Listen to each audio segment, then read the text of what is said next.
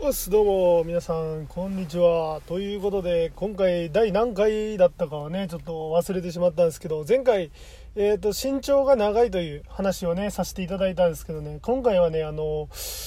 えー、顎が長かった時の話をしてくださいという質問が来たので顎が長かった時のね話をねしていきたいと思います。ということでまあどういうことかというとですね友達とねあの渡嘉敷島だったかなの方にあの遊びに行った時と時ですけど時ですけどってなんかちょっとつなぎ方おかしいんですけどね。えっ、ー、とまあ渡嘉敷島行ったんですよ友達と。でその時にあのまあ筋トレして1年目ぐらいだったかな。なんか筋肉見せたい時期ですよ。ってことでなんか漏れた写真撮ってよということでね夜夜だとあの光と影がいい具合にねあのコントラストでねあの筋肉がよりね大きく見えるんですよ。でそういうことで写真友達に撮ってもらったりしてたんですよ。そしてねその写真見返すとねめちゃめちゃ顎長かったんですよ僕の。めちゃめちゃ顎長いんですよ僕のね。で まあ顎長とかって思ったんですけどえっと何ですかねなんかめっちゃその顎の長さが気になったんですよね。でなんか普段もしかしたら普段から顎長いんじゃね俺みたいな。でなんか意識してなかったからそう感じなかっただけで本当は俺めっちゃ顎長いんじゃないかって心配になってきましてね。で離島だからすぐに鏡見て確認することもできずにねあのあれあるじゃないですか。あのトイレ入ってうんこしたら最初のちょっとはうんこ臭いけどなんかうんこしながら漫画読んでたりしたら急にもうそのうんこがの匂いがしなくなるというか、まあ、あれ花がまひってるだけですけどあれみたいな感じでね、あのー、気にしないでスルーしてて長もうそれが当たり前のようになってしまうと顎がめっちゃ長い人でもずっとそれを見てたら顎が長くないって勘違いしてたまに違うアングルで撮った時に見た自分がめっちゃ顎長く見えたみたいな現象が起きたと思ったんですよ。でちょっとねびっくりしてまあこの筋肉どころの話じゃなくなってねただただ顎が長い長くてねちょっとねあの何て言うんですか心配になったという感情でございました。まあなんどんな話やねんで何が聞きたいんやこいつってなってるかもしれないですけどまあどうやってそれをねあの話しつなげていこうかって思ったらですね友達がだったらあの加工する女についてみたいな。話してよ話せばいいんちゃうみたいな感じ言ってきたんでまあじゃあそこにねあの自分僕の顎が長くなった写真ということでまあ写真つながりで加工ということでねまあ言っていこうと思います。まあ話も顎も身長も長いという結論は多分出たので、まあ、そこからはねあの話も顎も身長も長い男としての話をね、まあ、気長に聞いてください。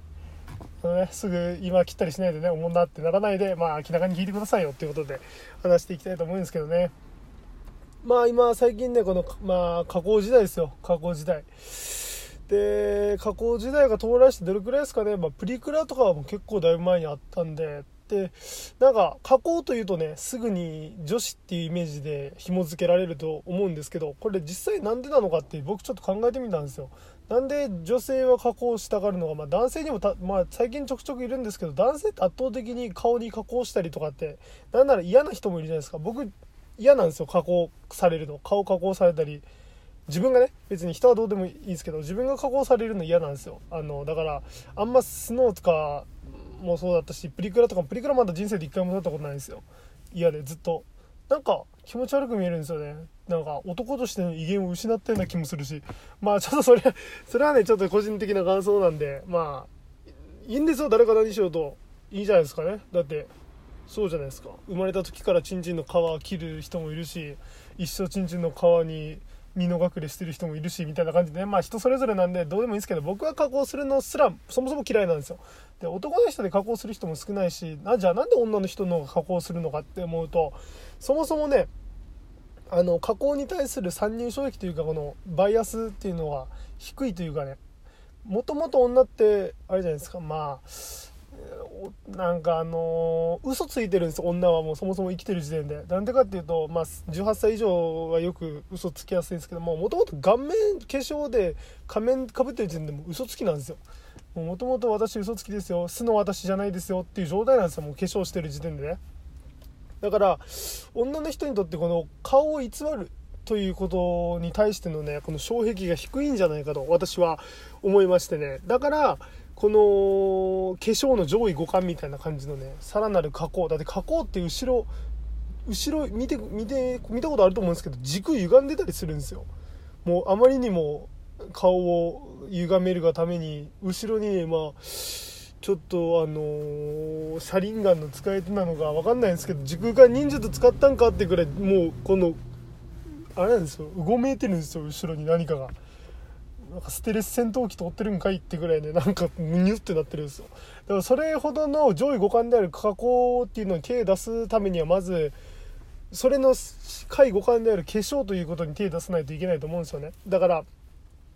軟式野球やってて公式野球やるみたいなね。柔らかいので慣れといて硬いのでみたいな。だから男って最初化粧をしてないからどうしてもこのハードル超えるのが難しいんじゃないかな。だから男の人って化粧しないんじゃないかなとかっても思い出し思ったんですよ私はね。ででももっと根本的な何かがあるんじゃないかと思って私は考えました。ということで根本的な何かということはどういうことかというとえっ、ー、と遺伝子的情報遺伝子レベルで女は加工したいんじゃないかということでまあまた何か言ってるよこいつって思うかもしれないですけど聞いてください。遺伝子的ってどういうことかというと人間基本行動パターンは全て遺伝子で決められてると思うんですよ僕は。で女に共通する遺伝子は何かというとね養子で自分と他人を差別化したいっていうことなんですよ。どういうことかというと男っていうのは古来から重要なスキルとして狩りだったりとか、ね、そういうのがあったんですよ。まあ皆さんご存知の通り男が狩りしてねでまあ人は食わないと死ぬわけですからで狩りが上手な男がモテるわけですよ。そりゃ子供を守れる力が強い狩りがうまい。ねそういう人がモテてだから要するに顔に対するアドバンテージが多分昔はもっともっともっと低かったんですよ。だから身体的能力だったりそういうのを優れてる方があ多分モテる。だからあれじゃないですか。小学生とかって足が速い人がモテたりするのも小学生って頭悪いですからね。あのまだいろんなバイアスがかかってない偏見がかかってない状態で人を見るので足が速いという古来からの本ね、まあ、足が速かったらそれは獲物に追いつける。獲物から逃げる、まあ、生き生き延びる。ってより狩りをする。より長く家族を守ってくれるっていうねそういう古代からのね多分遺伝子を偏見によってまあ崩れてない状態での小学生が足速いやつ好きみたいな。多分俺はそう思うんですよ。でだから何が言いたいかというと顔がそこまで重要視されてないんです男は。ね昔から。もっと大事なことがあるから。でだから男は今現代でも顔をいじったりとかね顔をなんか特別フィルターかけたりとか化粧したりっていうことに対して欲求が湧かないんじゃないかなって。顔よりも大事なことがあるからまあ今で言ったら財力とかもそうですよね。お金昔でいう仮の能力みたいな。でも女子って自分自身が自分自身であるためにどうするかみたいな。まあ、どういう男だったら狩りが一番うまいやつがいたらそいつの代用っていないわけじゃないですか。その人に代わってできる人って。でも女の場合木の実拾ったり、まあ、子供育てたりって正直昔ですよ。昔、まあ、古代の場合は誰かで、まあ、代用が効いたんですよ。でなんならもしかしたらそのスキルが低かったら口減らしされる可能性もあるぐらいじゃないですか。飯だけ食って木の実の採集スキルとかがなかったりしたらね。だから女はどうするかというとまあ容姿を磨くわけですよ。容姿をね。だってそれしか差別化できないですもん。だって木の実300個拾うのが平均だとして600個拾うことって多分無理じゃないですか。木の実って多分工夫してもそこまで差ができない出ないとかね。まあ男の狩りの場合はもう腕っぷしが相当比例すると思うんですけどだから女子はそんなに頑張っても他では差別化できないんですよ。だからめちゃめちゃ容姿で目立って相手と差別化して自分を目立たしていい男と、まあ、結婚して子孫を残すっていうことの方に重要性を置いたがためにそれが今でも色濃く残って女の人はより自分の顔をブラッシュアップしていく、まあ、磨き上げていく方に力を入れるんじゃないかなって俺は思います。だから女が男見る時って結構美女と野獣ではないですけど女の人ってあんま顔を見なくてブスな男と美女とかもいるじゃないですか。芸能人でもいますよね。だからでも逆パターンってあんま少ないじゃないですか。イケメンがブスブス女といるみたいな。まあアメ女とかでたまにあるんですけど、まあ、あれはちょっとね別として。まあだからそれも女が男を顔で選ばないっていうね昔のだからその古代好き古代からのそのあれが続いてるんじゃないかなって逆に男は女に対して、まあ、顔で選ぶ、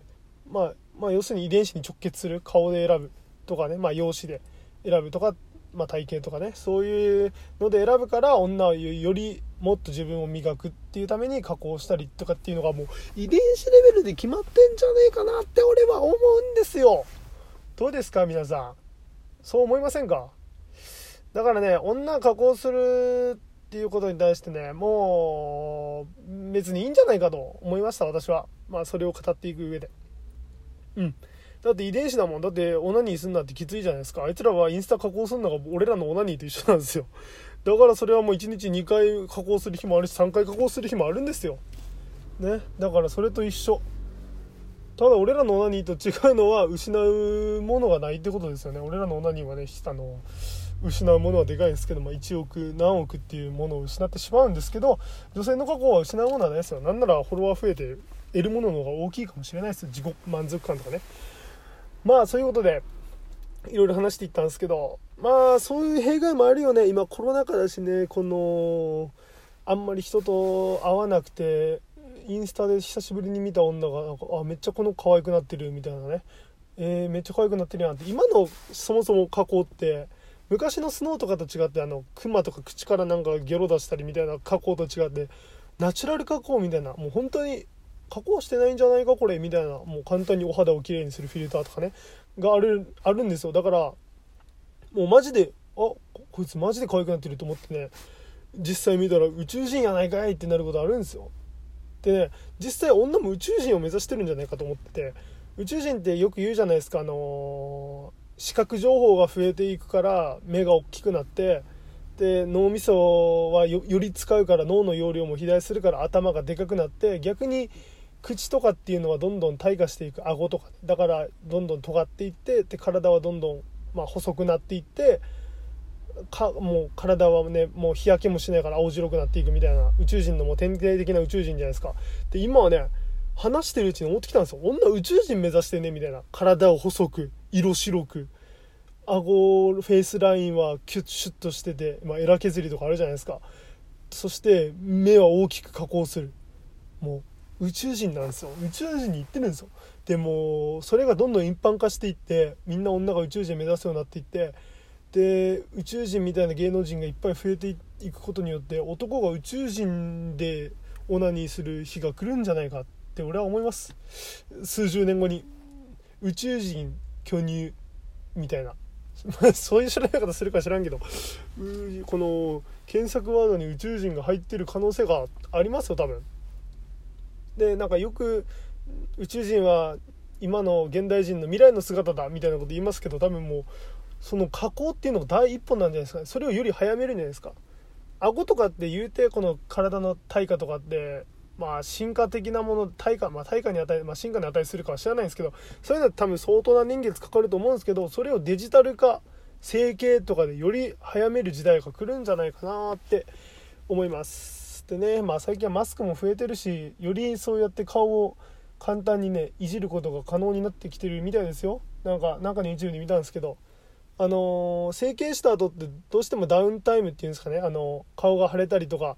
変な形崩れることが多くてあの腫れ上がったりとかね。だからなんかなかなか整形しても顔出したままみんなに見られたくないからっていう理由で整形に踏み出せなかった人が今はオンラインだったりマスクしたりで顔が隠れるから整形し放題みたいなね。うん。だからそういうのをどんどん加速していくんじゃないですかね。でマスクだけで上も見えないからね。なんか子供たちにも弊害あるみたいですよ。なんかのニュースで見たんですけど。あのー、口やっぱり顔の3分の2占めるじゃないですか。マスクしてる範囲って。だから口元とかで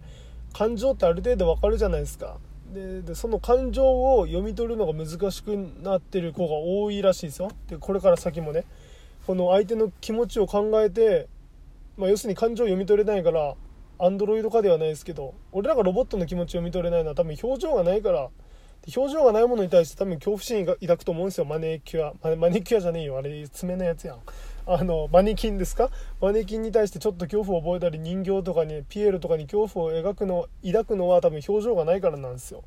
そういった表情を見抜けない子供たちが増えていくらしいですよ。これからもしマスクが長く続けば。マスク文化がね。だからまあそういった顎の話からめっちゃ話つないだな俺。すごないですか？顎から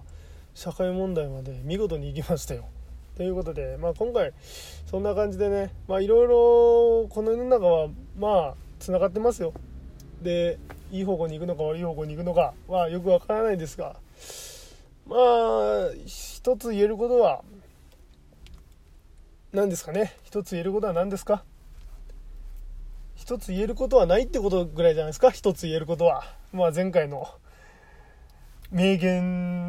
編を見てくれた人聞いてくれた人には伝わると思うんですけど一つ言えることは一つだけ言えることがないってことなんですよ。うん。ままとめがまとめが下手くそすぎますね。小児小児科ってなりますよもう本当に。まあこのまとめが下手くそなんですけども終わっていいですか？もう16分20秒になったんでちょっと、ま、もう全然まとめられてないですけどね。まあ話最後まで聞いてくれた方ありがとうございました。ではまた。